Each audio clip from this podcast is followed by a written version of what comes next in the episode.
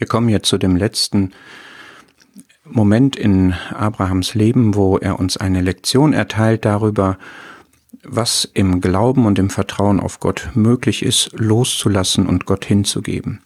Wir sind in dem vielleicht vielen bekannten Kapitel 1. Mose 22, was nach diesen Dingen beginnt, was wir bisher alles gesehen haben und wo Gott Abraham aufruft, dass er seinen Sohn, seinen einzigen, den er liebt, nämlich den Isaak, opfern soll.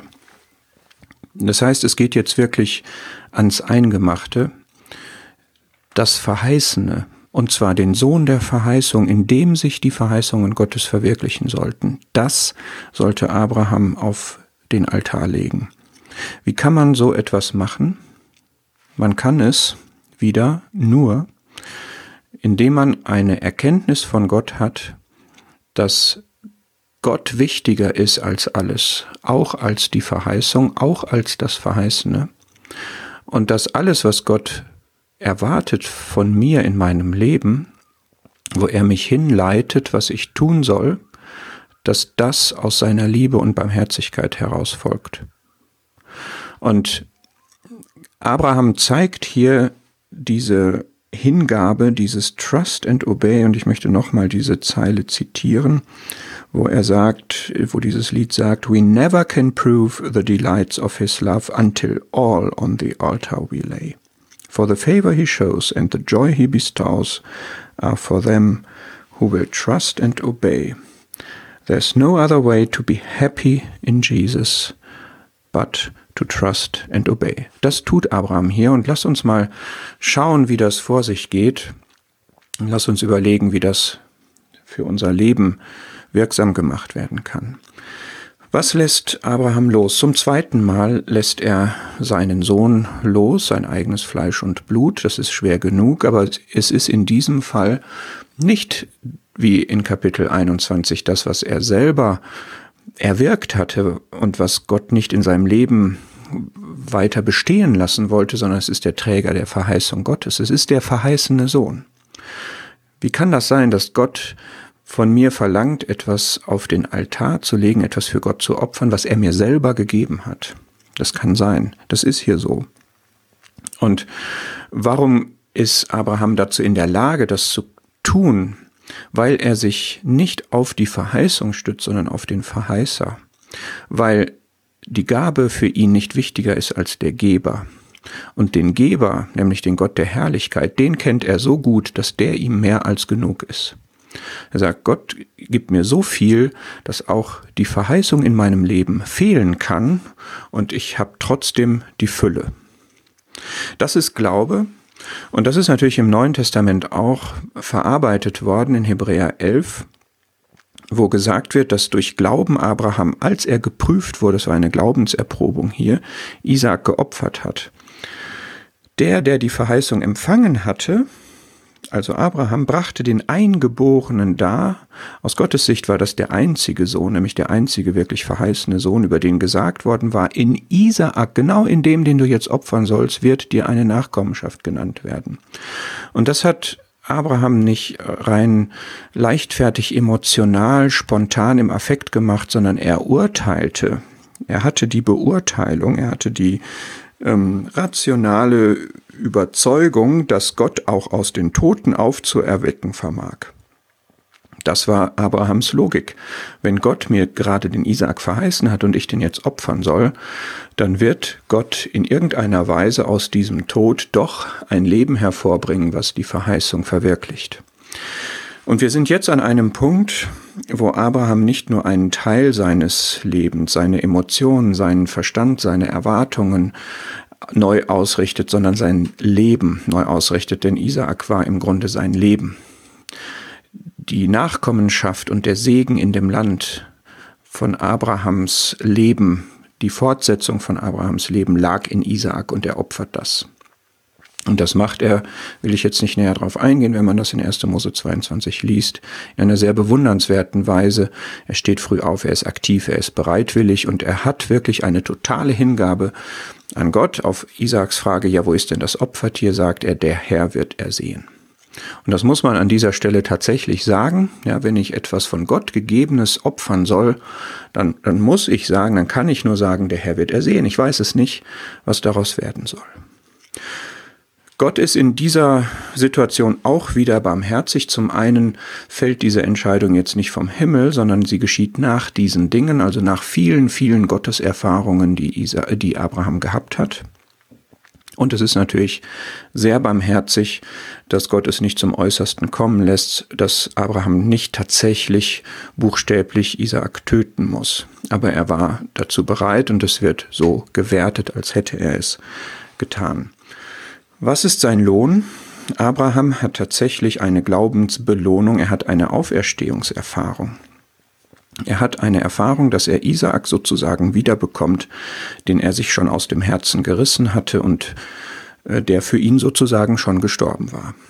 Und Abraham hat im Neuen Testament den Titel des Vaters aller Glaubenden in Römer 4 und er wird Kraft seines Glaubens auch die himmlische Stadt, die himmlische, das himmlische Vaterland erleben. Das ist ein gewaltiger Lohn für das, was Abraham auf den Altar gelegt hat. Und er hat insofern tatsächlich eine Realisierung seiner Verheißung erlebt und wird sie noch weitergehend erleben. Und da möchte ich dich und mich auch nochmal zu ermuntern, dass wir wirklich Gottes Verheißungen ernst nehmen und auch bereit sind, das hinzulegen, weil Gott uns mehr wert ist als alles, was er uns verheißen kann. Es kann sein, dass du Beziehungen kappen musst, auch gute Beziehungen, auch gesegnete Beziehungen, dass du auch wirklich die Vorstellung über dein eigenes Leben opfern musst und der Herr knüpft in Lukas 14 daran auch wirklich echte Jüngerschaft. Wer dazu nicht bereit ist, der kann nicht sein Jünger sein. Du sagst, das kann ich nicht, da bringe ich die Kraft nicht zu auf und das ist völlig nachvollziehbar. Diese Situation ist ja auch erst dann, die Frage stellt sich auch wirklich erst dann, wenn, wenn Gott dich dazu beruft. Ja, wenn Gott wirklich sagt, das musst du jetzt abgeben. Die grundsätzliche ähm, Entscheidung, dass Gott über alles das Sagen hat, die muss wirklich ernsthaft und aufrichtig getroffen worden sein. Und wenn es dann zu einer konkreten Sache kommt, die loszulassen ist, dann darf man sich auf Philippa 4 stützen. Alles vermag ich in dem, der mich kräftigt. Ich selber habe diese Kraft nicht, aber Gott kann sie mir geben. Was ist das für eine Kraft? Es ist nämlich nach Epheser 1 und 3 genau die Kraft, die Gott in der Auferstehung seines Sohnes Jesus Christus an den Tag gelegt hat. Es ist genau die Kraft, die uns aus dem geistlichen Tod in das geistliche Leben überführt hat. Es ist genau diese Auferstehungskraft, die Abraham da erlebt hat. Diese Kraft haben wir in unserem Leben. Und eine größere kann es nicht geben, als die, die aus dem Tod Leben macht. Und da, wo wir vielleicht tote Empfindungen für Gott haben, eine tote Hingabe an Gott, da kann er das auch beleben und kann uns auch diese Kraft geben. Ihm sei die Herrlichkeit. Diese göttliche Kraft hat uns alles zum Leben geschenkt durch die Erkenntnis Gottes. Ist das wirklich wahr für dein Leben, dass du Gott so erkannt hast, dass er alles für dein Leben ist und dass alles andere daneben verblasst, selbst die Dinge, die Gott gegeben und gewirkt hat in deinem Leben? Ist für dich der Geber wirklich größer als die Gabe? Ist der Promiser besser als die Promise? Ist Gott herrlicher als alles, was du in deinem Leben hast?